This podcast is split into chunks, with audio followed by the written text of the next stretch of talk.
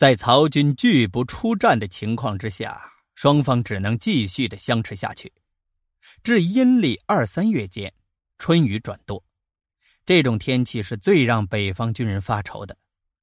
孙权于是给曹操写了一封信，信上只有八个字：“春水方生，方宜速去。”春天来了，雨水越来越多，河水也涨了，你还是早点滚蛋吧。在这封信之中，又加了一张纸条。上面也只有八个字：“足下不死，孤不得安。”你这个老头子，只要一天不死，就搅得我一天不得安宁。所以，为了世界和平，也是为了我能够得到清静，你还是想想办法，早点去死吧。曹操看到了信和纸条之后，不仅没有暴怒，反而还被逗笑了。他哈哈大笑，说是从这孙权的嘴里讲出来的，倒也是大实话。这么多天之来，曹操亲眼看到吴军的战船装备、军务都是严肃严明，所不进退自如，知道短时间之内难以取胜。随着雨季的到来，久住之后，战局难免生变，于是便下令撤军。由于曹操是主动的战略撤退，并非赤壁兵败那样溃退，孙权料知他必定做了防御部署，因而也没有进行追击。曹操上次西征韩遂、马超，从出兵到还业前后近七个月；这次南征孙权，从出兵到还业也是近七个月的时间。看似偶然。实质其中有着必然的因素。邺城是曹操的政治中心，有别都之称，他不可能也不敢长时间的远离邺城。换句话说，曹操征战四方，能胜自然是最好，即便一时不能取胜，也绝不可能在外耽搁的太久。在回邺之前，曹操谋划。让献帝下诏合并十四州，恢复为古代的九州。其实主要的是省掉幽并两州，将他们并入由曹操任冀州牧的冀州。当初曹操在攻取邺城之后，就已经打算恢复九州制，以便扩大其直辖区冀州的范围。是荀彧、孔融等人进行劝阻，他才不得不得已。暂时的搁置下来。如今荀彧、孔融都已被杀，其他人就算是仍有想法，公开的场合也没有人有这个胆量和勇气了。曹操要的就是这些人通通的闭嘴。公元二一三年五月，曹操回到了邺城，献帝又按照他的意思册封他为魏公。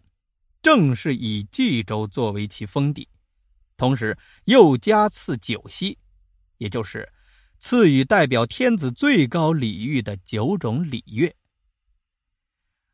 本来都是曹操期望和追求的东西，但是为了应付舆论，曹操也还得再矫揉造作一下子，对其中的九锡前前后后推让了三次。有了荀彧的前车之鉴。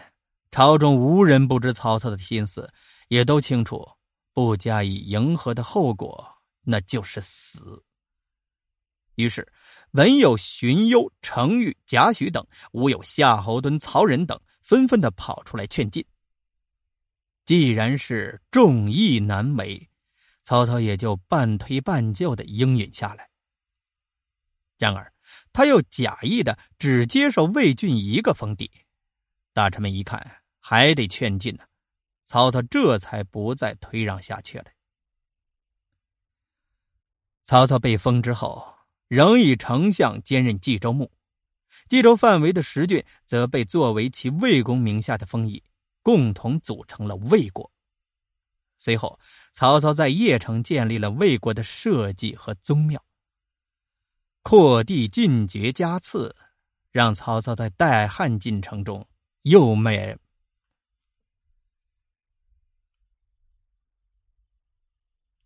让曹操在代汉的进程之中又迈上了一个新的台阶。至此，曹操的用心已经完全昭示于天下，这是他再怎么装模作样也是掩饰不了的。关于曹操有不逊之志的议论又风行了起来。曹操一看，赶紧又创作了第二首《短歌行》，以诗言志，声称自己虽然被赐封为魏公加九锡，地位显赫，但仍要谨守臣节，尊奉汉室，绝不做危害汉室之事。为了消除外界的恶评，同时也是为了更好的控制献帝，把汉室的剩余价值全部都利用起来。于是曹操一手安排，让献帝聘娶他的三个女儿，而且全部封为贵人，地位仅次于皇后了。三个女儿已经成年的长女曹宪、次女曹节先行入宫，尚未成年的小女儿曹化暂留未果。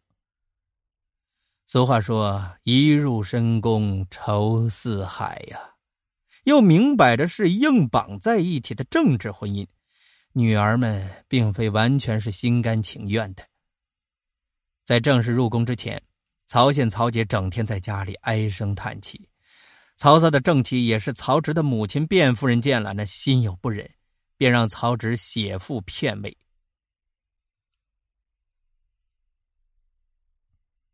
便让曹植写赋劝美。曹操知道了，也写了一个内戒令。意思就是说，女儿们呐，你们一进宫就是贵人，携黄金印，佩兰绶带。作为宫中的女人来说，谁也没有这样的条件，得知足惜福啊。当年年底，曹操按照汉初封王的制度，在魏国设置了尚书、侍中、六卿，荀攸被任命为尚书令。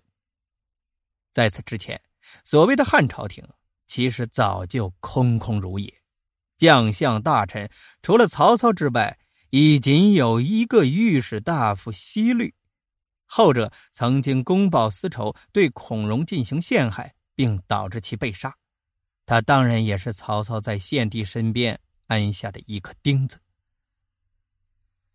魏国正式设立官署，是曹操名正言顺的。拥有了一套属于自己的行政体系，汉廷从名义到实质全被架空，从此政自曹楚。